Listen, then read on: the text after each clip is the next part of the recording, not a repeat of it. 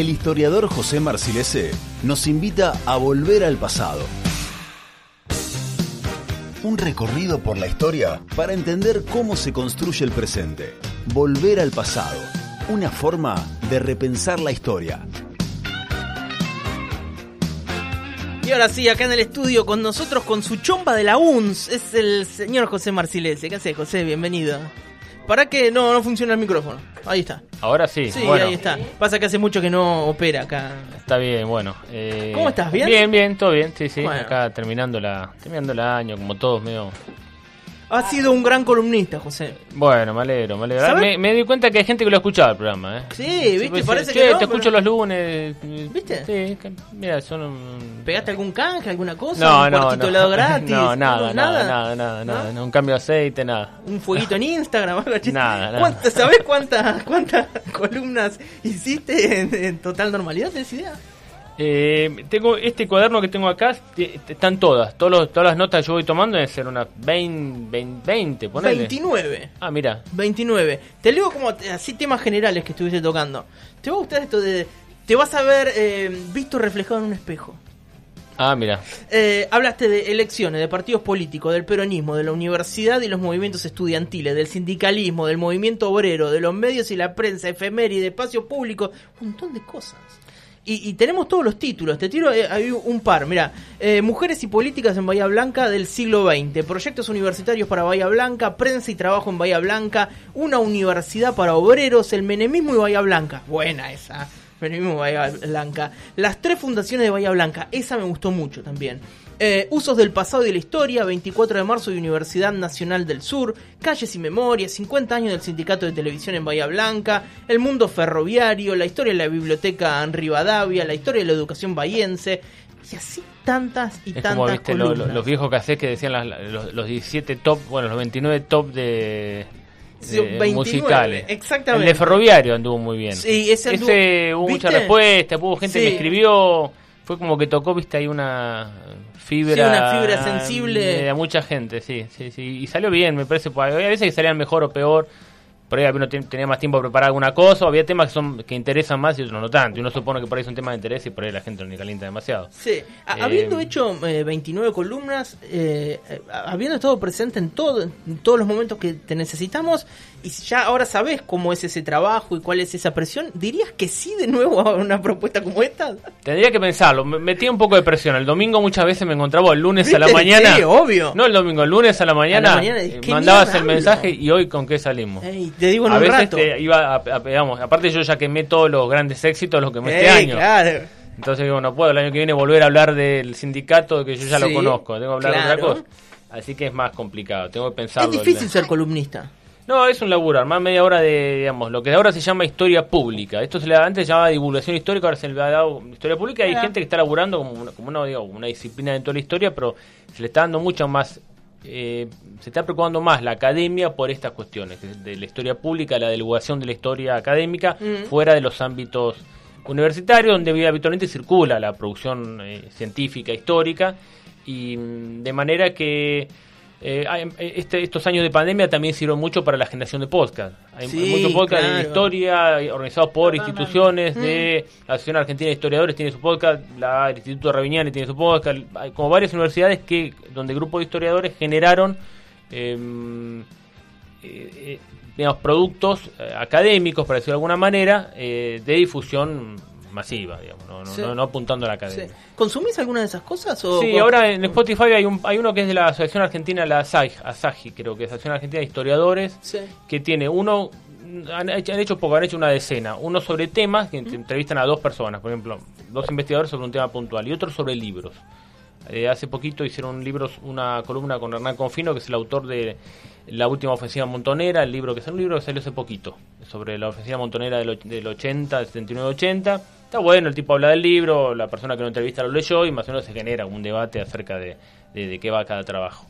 Eh, así que sí, a veces, y hay otro más de la hecho en la Universidad de San Martín, están piolas algunos. Algunos son más cortitos, eh, 4 o 5 minutos, otros son un poco más largos, más al estilo de lo que hacemos acá, por en media hora hablando. Claro, claro. Que es más de con un consumo más mm, complicado porque bueno necesita más tiempo y bueno pero me, parece peor el formato Sí, Eh, a mí me gusta pensar cuando... eh, me gusta pensar cuando pensamos cosas para, para el programa, es ponerme en, el lugar del oyente, ¿viste? Me, me sitúo en el auto, atravesando la ciudad, voy haciendo zapping, ¡pum! aparece algo en la radio.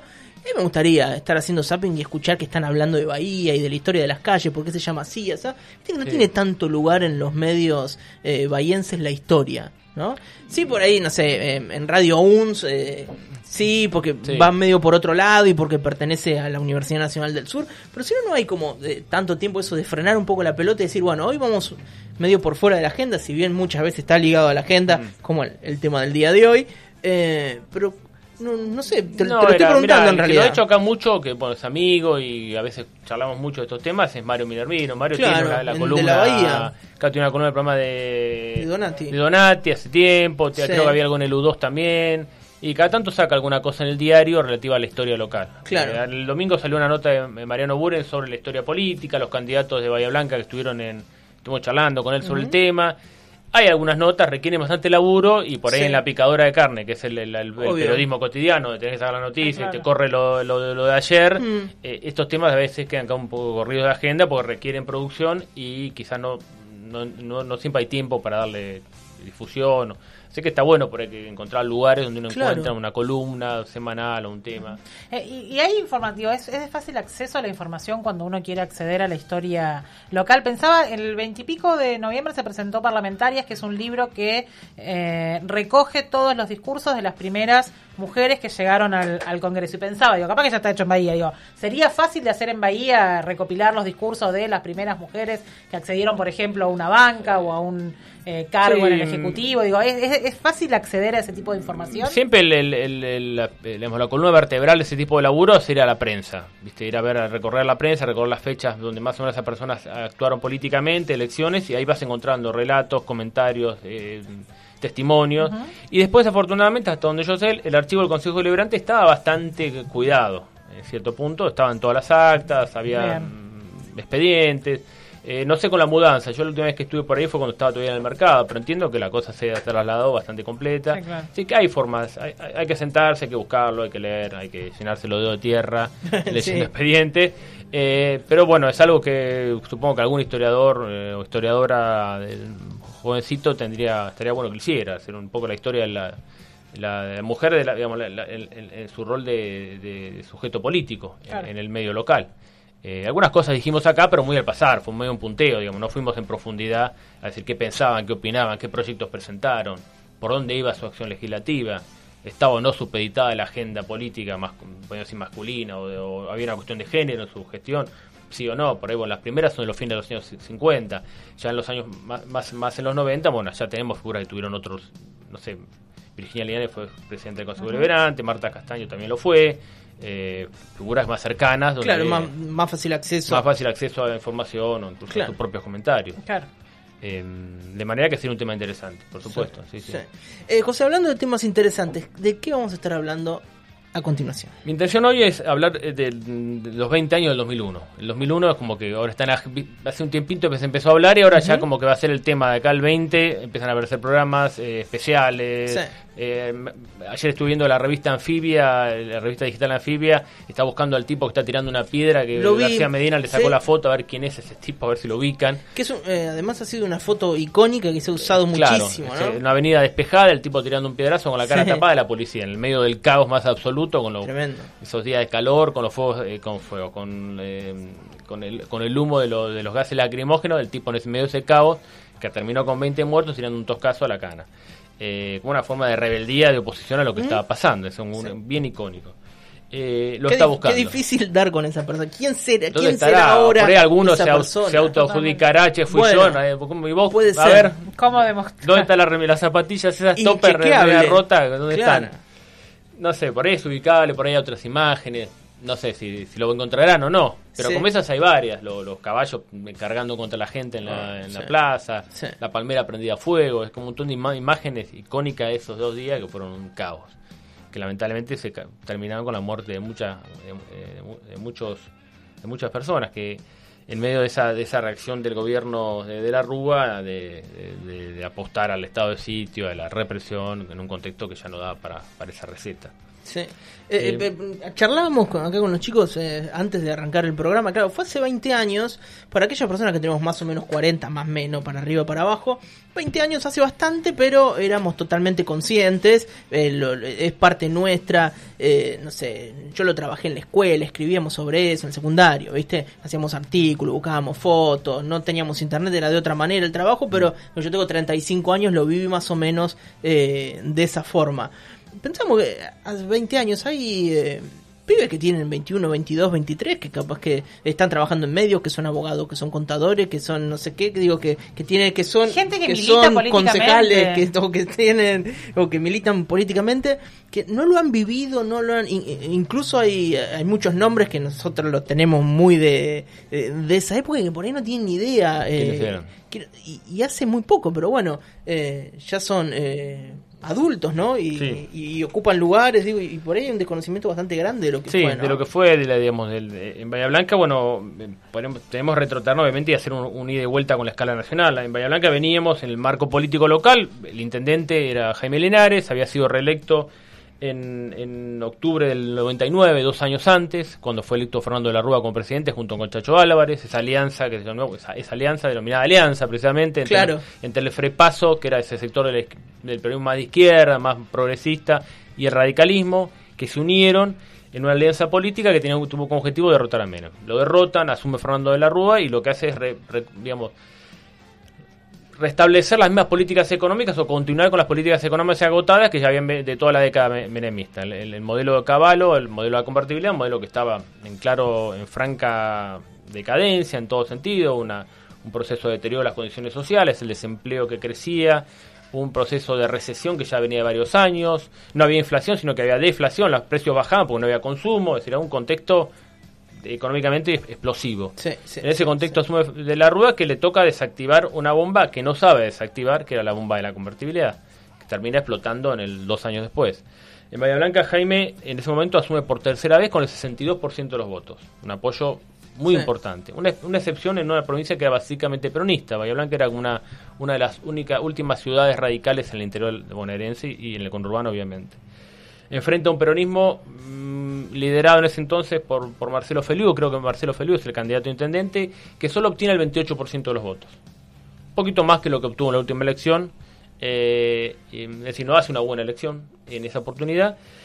Y eh, después aprieta otra puerta política, que es la Acción por la República. Es un partido que saca un 5%, es decir, es un poco el escenario, un, radicalismo mayoritario. Dos años después, el, 14 de octubre del 2001, es la elección de donde, se, donde claramente se muestra el descontento generalizado de la, de la población un altísimo nivel de votos en blanco, de votos nulos, porcentajes muy altos. 20, 30, un porcentaje muy alto de gente que votó cualquier cosa, puso fotitos de lo que sea en el sobre para anular su voto Era o no la noticia del momento, viste que aparecían fotos. Que aparecía en el sobre. Caricaturas, eh, de todo. De todo en los sobres. Como una muestra de ese descontento de una población que estaba cansada de una clase política que en cierta manera lo, sentía que lo había defraudado, básicamente. De luego de casi 20 años de democracia, la, la situación social económica argentina era desastrosa. En Bahía Blanca, en esa oportunidad, la alianza de, pasamos del 62 al 25% de los votos. O sea, se nota el deterioro y la desaprobación generalizada del gobierno de la Rúa traducido en, en esta elección. Sí. El peronismo sacó cerca del 20, pero ahí vemos que aparecen un montón de fuerzas políticas. Hay casi 12 fuerzas políticas que obtienen entre un, entre un 1,5 y un 7%. Hay una, una fuerte dispersión del, del, electorado. Aparece el ARI como experiencia política con el partido de Carrió, y aparece el partido Polo Social, que es el partido del, cura Farinelo, que en Bahía Blanca obtiene dos concejales. Eh, Carlos Arrigoni y Julio Ruiz. Y Julio Ruiz. Julio Ruiz, un militante del peronismo base de los años 70. Eh, Carlos Arrigoni, el, un miembro del secretario general del sindicato de televisión, una figura muy ligada al, al, MTH en Bahía, ese sindicalismo más combativo, antimenemista de los 90. Es decir, vemos a, que emerge una tercera fuerza que tiene hace una muy buena elección en el orden nacional también. Alicia Castro era candidata, era candidata al senador o diputada por ese partido. Partido que se forma y se termina diluyendo al poco tiempo. Eh, pero lo que vemos es un electorado fragmentado, que vota infinidad de, expresiones políticas, buscando un poco respuestas que no encontraban los partidos tradicionales eh, en un contexto, como les decía hoy, con un altísimo nivel de voto en blanco y voto nulo, en esa elección de octubre del 99, dos años antes que explotara todo, dos meses antes que explotara todo.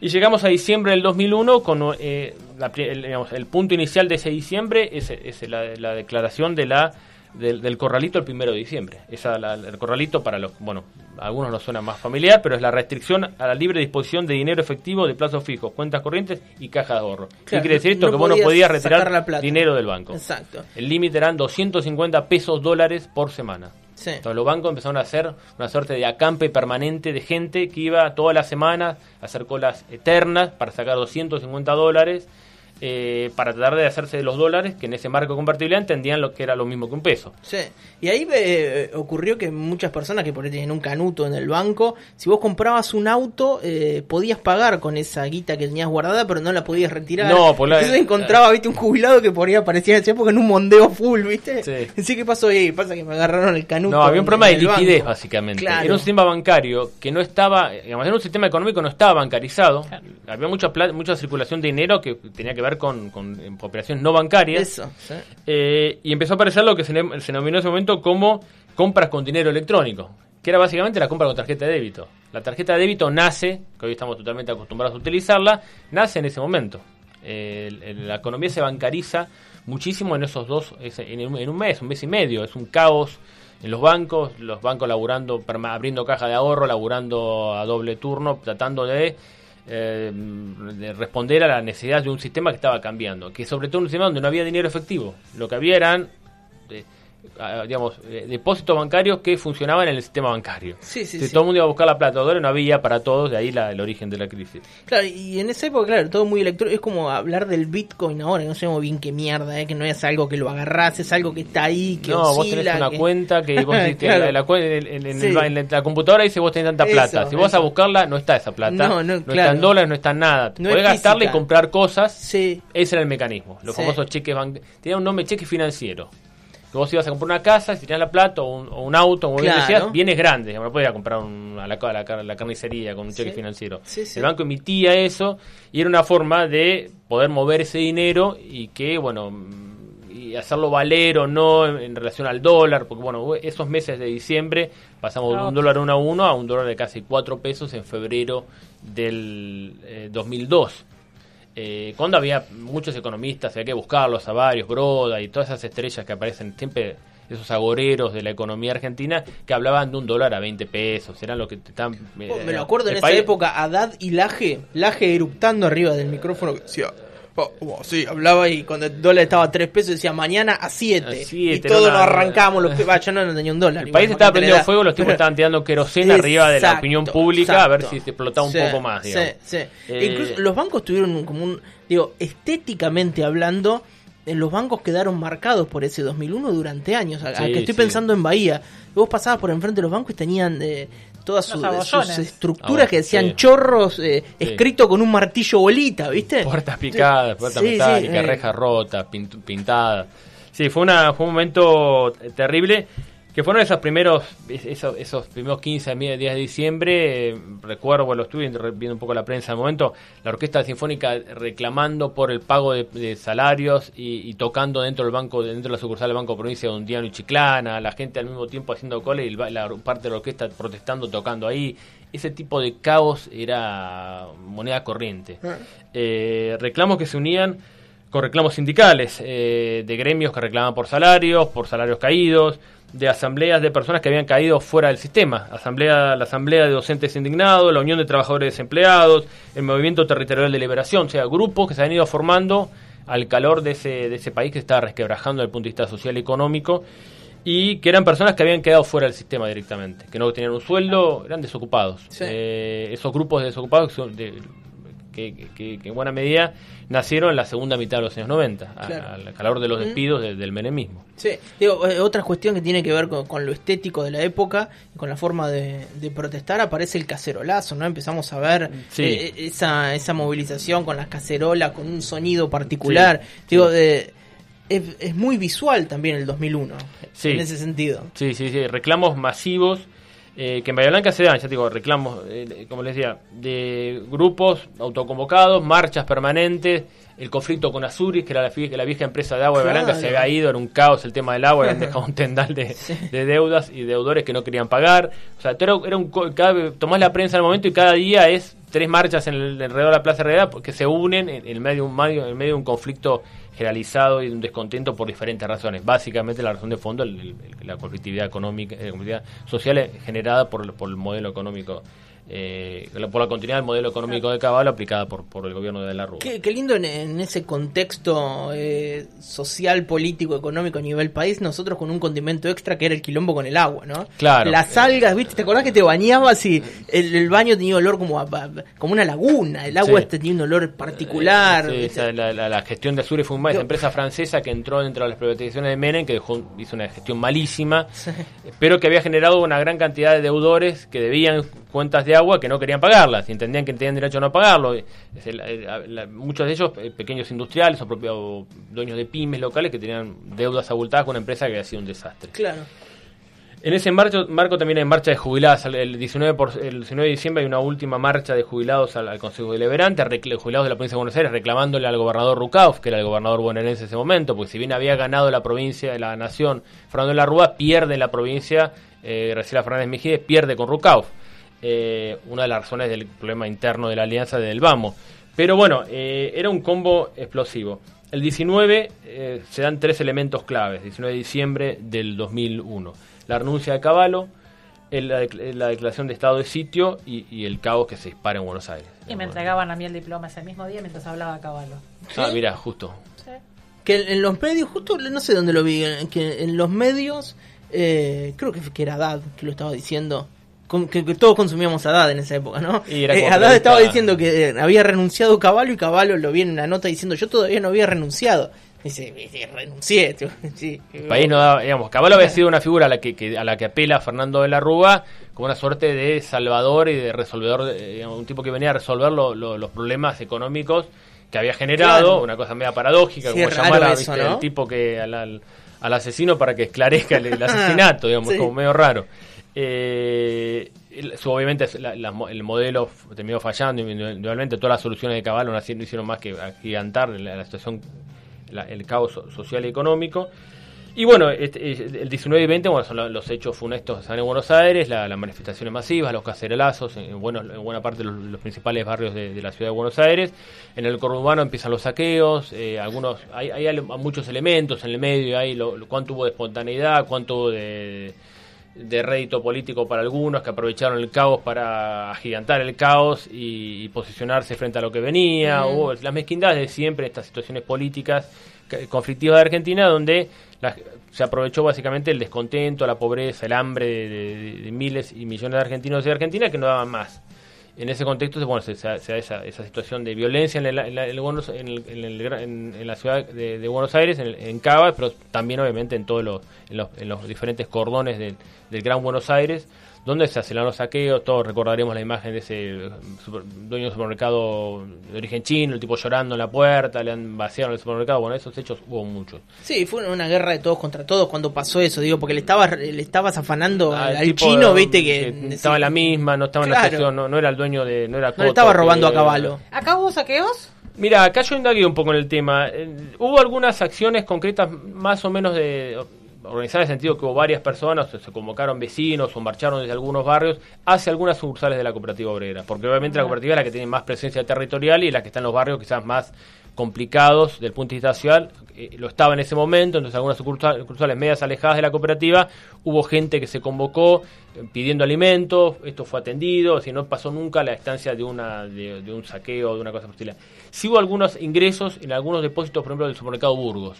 En, en uno de sus depósitos entraron de noche, robaron, inmediatamente avisó a la policía, no, quedó, no pasó nada. Y creo que el único saqueo fue una carnicería en Bellavista. Mira, En la calle Garay, un grupo que ha habido a la sucursal de Bellavista de la cooperativa, que obviamente la policía se plantó, no, no, no hubo posibilidad de que, que, que avanzara ese, ese intento de saqueo de pedido de comida, digamos, pues no hubo un intento violento de ingresar. Básicamente la gente se convocó reclama- reclamando alimentos, la cooperativa o, o o los, o, digamos, o el, gobi- el gobierno local accionó tratando de entregar alimentos y calmando los ánimos. Pero bueno, un local en, en Bellavista mm, se ve que la cosa no funcionó y lo atacaron a una- un local de barrio. Sí, lo sí. que decías recién, un tipo que se quedó en la nada eh, y como consecuencia el descontento de otro montón de gente que estaba en la nada también.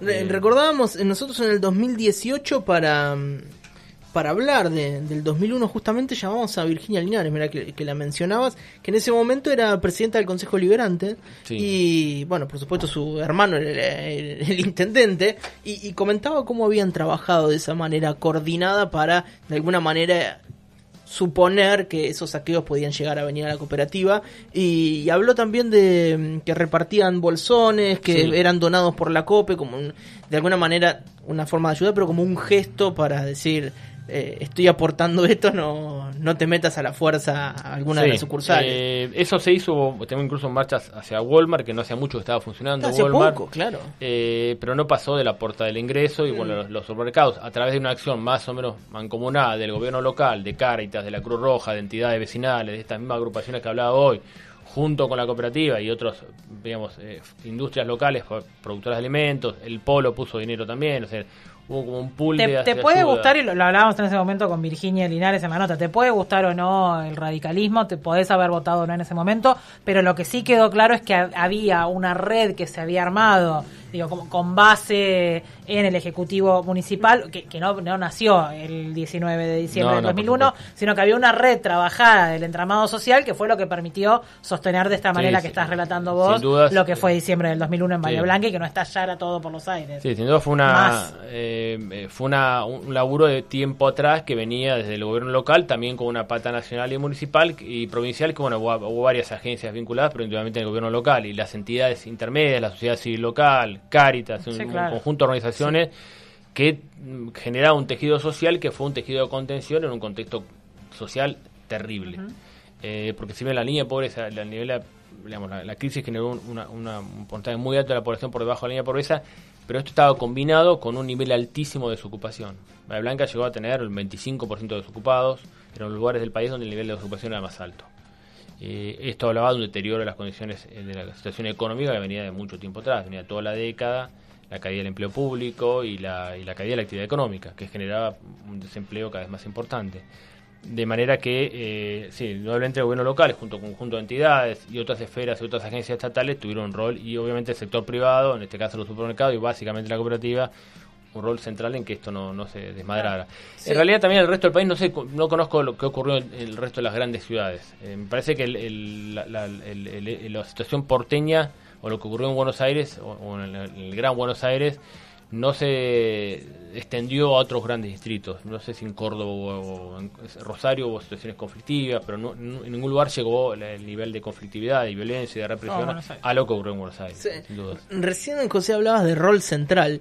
Y nosotros como bahienses tuvimos un representante con un rol central en toda esta crisis, que es Bailac, como vocero de, de la Rúa. Y Bailac era el vocero, tal cual, sí. Eh, yo me acuerdo que había una revista llamada Tres Puntos en ese momento, claro. era la revista de Castelo, eh, y que había dos figuras que andaban permanentemente, eran como los dos voceros, que eran eh, Bailac, que era el, el que justificaba lo injustificable permanentemente, era el rol de vocero, un gobierno que estaba, eh, digamos, que estaba desmoronando desde hace un año atrás, y el otro era Cristian Colombo, que era, eh, no sé si era el jefe de gabinete o por el ministro del Interior, me parece que era Storani.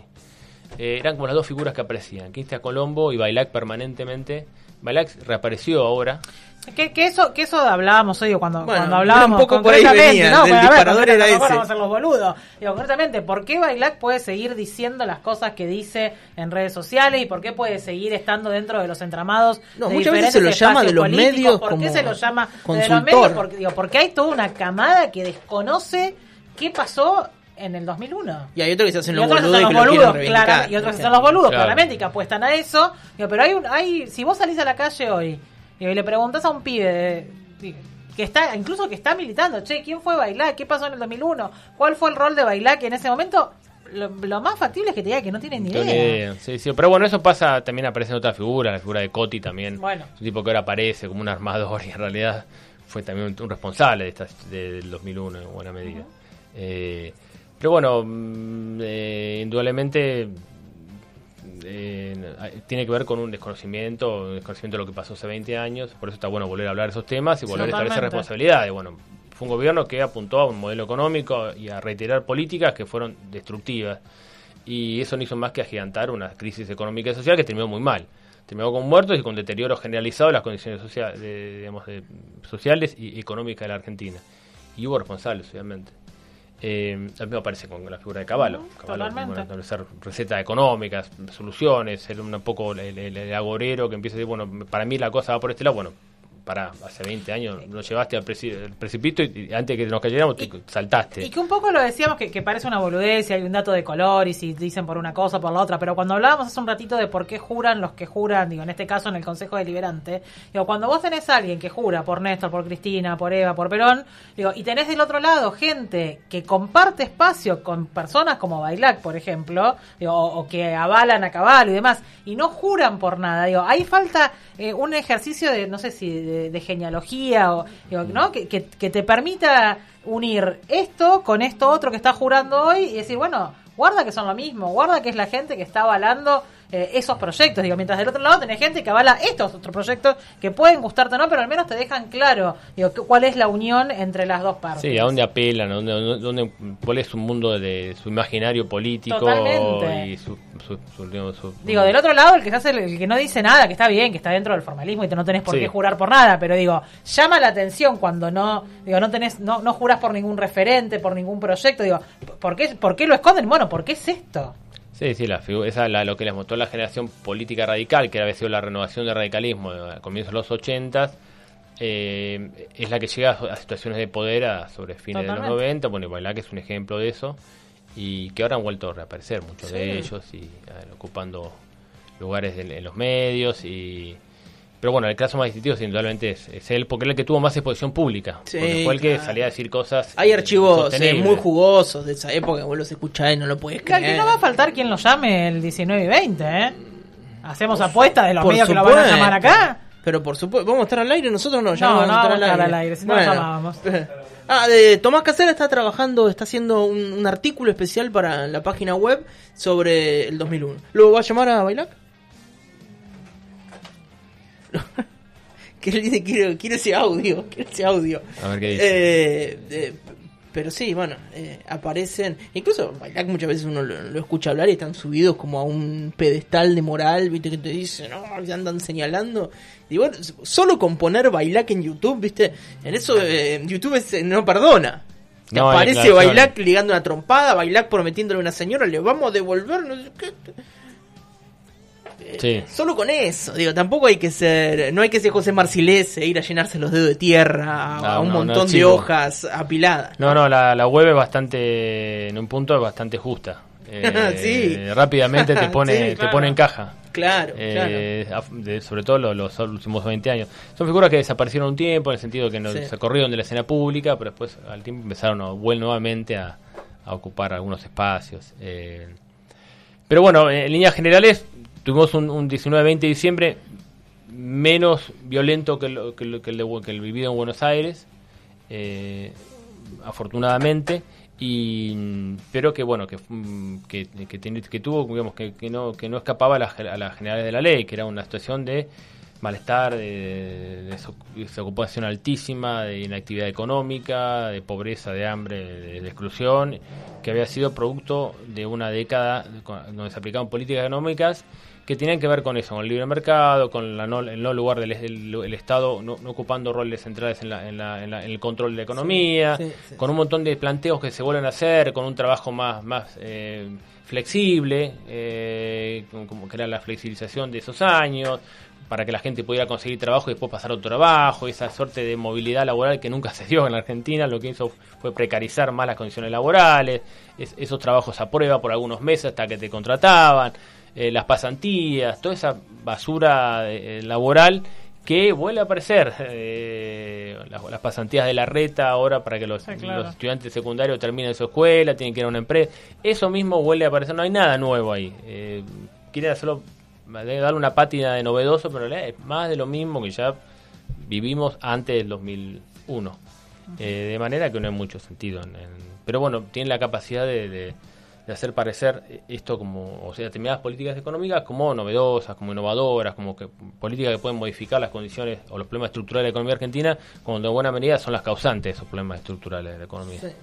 José, estaba mirando la foto que elegiste para eh, como se dice, para ilustrar. para ilustrar la nota que sí, es el primer día después de 40 de no estar al aire, para ilustrar la nota que después va a estar eh, subida a Spotify y a nuestra y a nuestra página web. eh, contanos de contanos es una- qué es la foto. Es una foto que tomé del diario, eh, que es, un- es una movilización el 19 o el 20 eh, frente a la municipalidad. Vemos un cordón policial, infantería, eh, pero que bueno, en cierta manera responde a lo que hablábamos recién. Gente que se moviliza, pero no... Bastante poca gente, ¿no? Sí, fue una de las tantas movilizaciones. Ah, No, capaz no, que no, sí. sí, no hubo tanta, no, no fueron, no hubo ta- una masividad tan, por lo menos la- desde el punto de vista de la prensa gráfica, no encontré movilizaciones multitudinarias, como habían sido, por ejemplo, lo- el 17 de agosto de 2001, o agosto, no sé si es el 17 o por ahí, más o menos, la marcha docente en Bahía Blanca, Mm. que fue una marcha multitudinaria, fueron miles y cuadras y cuadras de personas.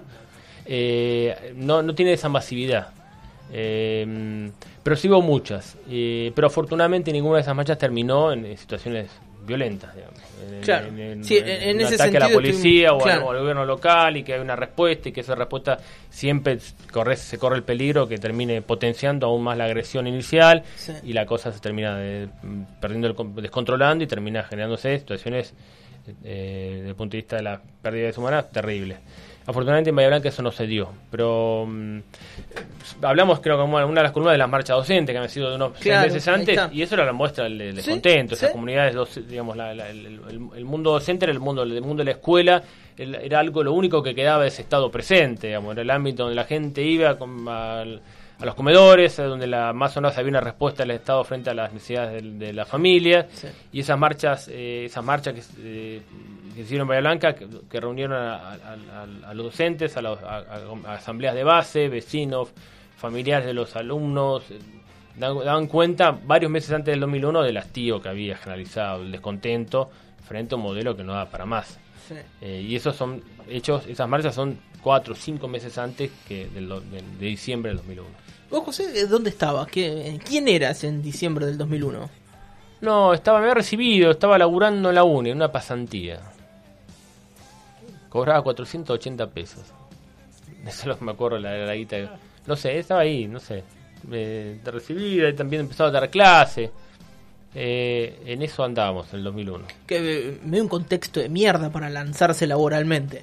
Sí, no, no era bueno. Yo estaba laburando en la uni. Era un contexto donde, si vos tenías laburo y, y no tenías una carga o responsabilidades familiares, Sí, sí. eh, me imagino, me quiero poner los zapatos a un padre de familia en el 2001. No, claro. Eso debe ser complicado, eh, al igual que ahora. Eh, en momentos económicos difíciles. Sí. Eh, pero en ese momento, mm, el problema básicamente era el que no tenía trabajo. Claro. Porque el que tenía trabajo tenía un recurso, el uno Sí, a uno, sí. sí, sí, había cosas, eh, un poco el- el- lo, que- lo que se ve de los, no- de los 90 es eso, que es una década para muchos sectores sociales, que no te hablas de la crisis de los 90. Se cagan de risa, incluso. Viajaron, bueno, viajaba, se viajar compraron la videocasetera. bueno, sí, no, había cosas importadas, Sí. pero ¿qué pasa? El que no tenía laburo Sí. estaba el quinto subsuelo sin posibilidad de, de hacer nada. Sí. Eh, eso, es- eso es un poco los 90. Es Sí. ese 30% de desocupación o 20 y pico largo, de acuerdo a las provincias y a los distritos que no tenían acceso a nada. Eh, y bueno, el 2000, el, el 19-20 un poco... Sumado a eso y sum- sumado también al el descontento de una clase media que un día le sacaron los depósitos Ah, y ese día dijo... basta, eh, basta, hasta acá. hasta acá, pero bueno, no eran los que estaban peor en un contexto. No. Era la gente que tenía dinero en un banco Sí. había mucha gente que no tenía nada. Eh, ese está bastante peor. Pero bueno, la explosión fue con. el- no hay que olvidarse que esa clase media, que, que, que los 90 por él había venido bárbaro, por lo que vos decías recién, un día le dijeron, che, los dólares que tenían Te fuiste. no están más. Eh, andé a reclamarle al banco y ahí realmente explotó, eh, explotó todo. Se combinó el descontento de los sectores populares con el descontento de esa clase media. Y ahí ya no hubo muro ni, ni contención posible. Eh, 20 años pasaron nada más. ¿Te parece mucho? ¿Te parece 20 años en, en la historia? Vos como historiador, ¿20 años qué es? No, hoy, hoy en día hay, una, hay, un, hay una, un reposicionamiento respecto al paso del tiempo. Antes Ajá. decían, che, que es para una o dos generaciones para poder indagar y analizar un proceso, porque eso Sí. te aleja de, de las circunstancias, te Ah. pone como paños fríos en la perspectiva que uno tiene, Sí. para decirlo medio metafóricamente. Sí. Hoy en día, un hecho, se pu- puede historia, hacerse un trabajo de, de análisis histórico, eh, puedes empezar históricamente un proceso que pasó hace dos días. La historia reciente apunta a eso. Es historia. Pasó, ya es, es un, eh, un hecho pretérito, sí, bueno, puede ser analizado desde el punto de vista histórico. con recaudo, con una metodología específica, con fuentes determinadas, pero bueno, puede ser un objeto de análisis. No le dejemos ese lugar al periodismo, diría la academia, el mundo académico de los historiadores. Porque durante mucho tiempo lo deja, lo hicimos, Sí, sí. y eso ha generado que mucha historia reciente sea construida del mundo del periodismo. Ah, y pero del mundo de que no quieran confiar en las manos de un periodista que tanto No han digo que los hecho. historiadores seamos mejores, pero bueno, nos sumamos también a, bueno, pasó, si ya pasó, bueno, puede ser objeto de análisis, tomando los recaudos, tomando la, usando la, la, la meto- la metodología adecuada, las fuentes de información adecuadas y, y- y tratando Seguro. de ser lo más, dentro de la subjetividad que todos tenemos, lo más criterioso posible al momento de analizar un proceso, una circunstancia, un hecho, un- una reacción, no sé, un, hecho puntual. Bueno, y sin duda que estas 29 columnas que, que has hecho con nosotros, José, han tenido todos esos condimentos eh, que vos mencionabas. No tenemos más tiempo. Eh, la verdad, eh, José, queremos agradecerte por, por este año que nos estuviste acompañando. Un, un año eh, totalmente desventajoso, donde tuvimos que... Nos vimos muy poco. Estuviste siempre de tu casa, con un micrófono, Sí. con unos auriculares, que la conexión a internet. eh, y siempre salió bien. Sí, salió, salió, Eh, salió. y, y eso eh, es, es mucho de, de tu parte, ¿no? Eso de decir, bueno, me tomo un rato, me meto en mi casa, vos tenés hijos, tenés que encerrarte, no tienen que estar jugando a la PlayStation, no tienen que estar... la- Bueno, hay que... eh, Hay que generar un hay momento que ahí generar para un bueno, momento y no es fácil. media hora no toco, no no entre en la no hagan ruido. Era como no, era la está. consigna. Bueno, eh, media eh, hora sin ruido. Y todo eso lo hiciste de forma desinteresada. Eh, acá nosotros, eh, bueno, como un buen medio que somos, precarizamos a los trabajadores. Por supuesto, Por supuesto. eh, Marcelo no ha ganado un peso. No, sí, la fama y todo es el reconocimiento. reconocimiento nacional e internacional. Eso, eso sí, que ponerle un precio, no sabes. No, no sé, eso si no se puede valorar. No se puede No se puede valorar, no, exactamente. no sé, si no- Eh, eh, eh, es más, lo invitamos a un asado y no No fue. fue, sí, sí, no podía. Era tu sí, momento de cobrarte aunque sea una botella de eh, vino. Claro, sí, sí, tomarme una y llevarme una escondida. Eso, eso en la mochila. Tal cual. Eh, no, de verdad, José, queremos eh, agradecerte. No, es fácil ser Estuvo columnista, bueno, no es bueno. fácil. Es fácil las primeras tres columnas, sí, sí, voy a hablar de esto, voy a hablar de esto. A la número 19. ¿De qué hablamos? Mm, Se acabaron los, los, los- los grandes éxitos. ¿Viste? Hay que apelar a la... eh, pero bueno, es uno, un, un desafío también y, y me permitió también indagar en algunas cuestiones que tenía medio olvidadas, o ir por ahí a ver alguna cosa en la prensa y algunos temas que por ahí nunca consideré y bueno, estuvo bueno, estuvo bueno. Veremos Bueno, el año pasado si el año que viene, si me vuelven a convocar, tendré que el verano pensarlo y, y- y ir viendo temas. Uno siempre dice, "Oh, yo voy, voy- voy anotando temas para después me acuerdo, anotás dos, después no anotas nada. Y a la tercer programa no sé de qué diablos Obvio, hablar. Pero es Eso igual. pasa, sí. Nos pasa a nosotros todos los días. Todo el tiempo. Eh, vas a tener tu propuesta formal, por supuesto. Bien, no te bien, quiero meter presión. Leo un par de mensajes, ¿te parece? Nos escribe por acá eh, Gustavo. Dice, hola José Virginia, estaba enculado con la idea abrupta que tuvieron. Parece un designio que cada vez que encuentro un buen programa radial me dura un pedo en una canasta. Pero Tampoco, Bueno, tampoco bueno, duramos bueno. un pedo en una canasta, duramos cinco temporadas. Eh, bueno, bueno, Cuatro pero años nos descubrió esto. tarde, Ah, capaz. Había gente enojada que llamaba al teléfono fijo y decía, estos hijos de puta. Eh, y venían con los martillos bolita a ponernos ahí, en la la puerta.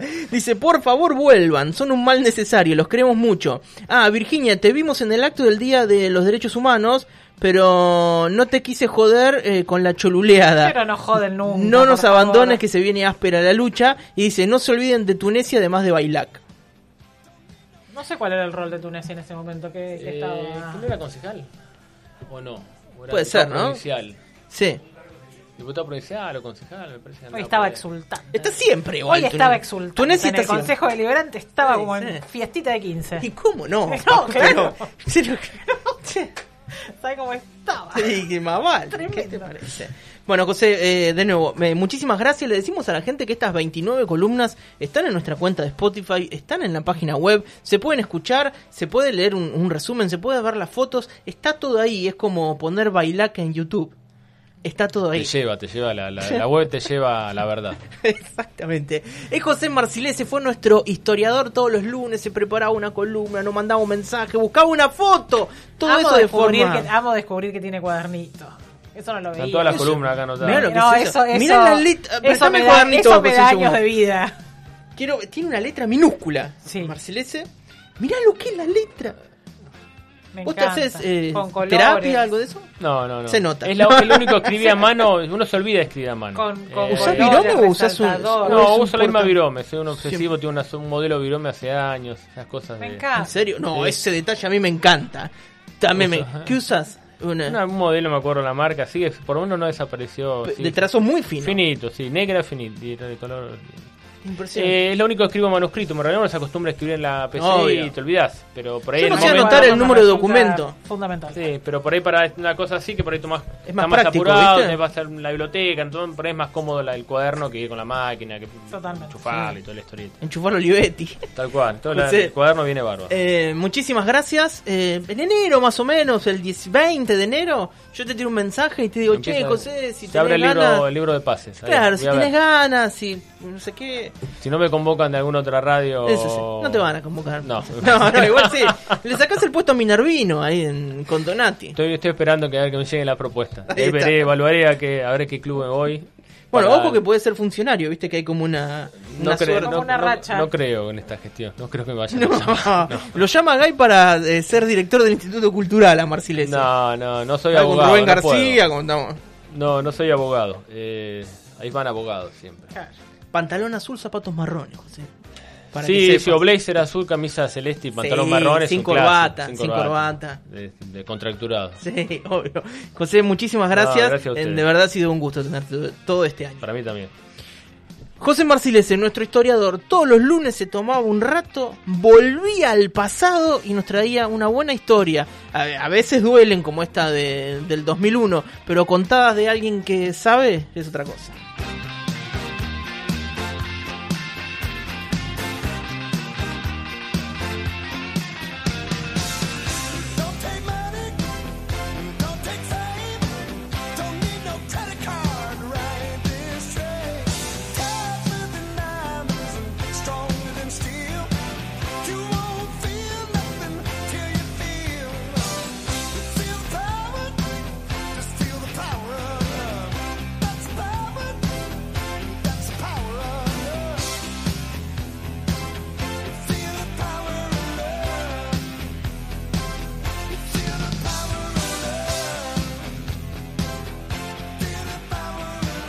José Linares y Virginia Pascual. Hasta las 18 horas, total normalidad. Por Radio Urbana.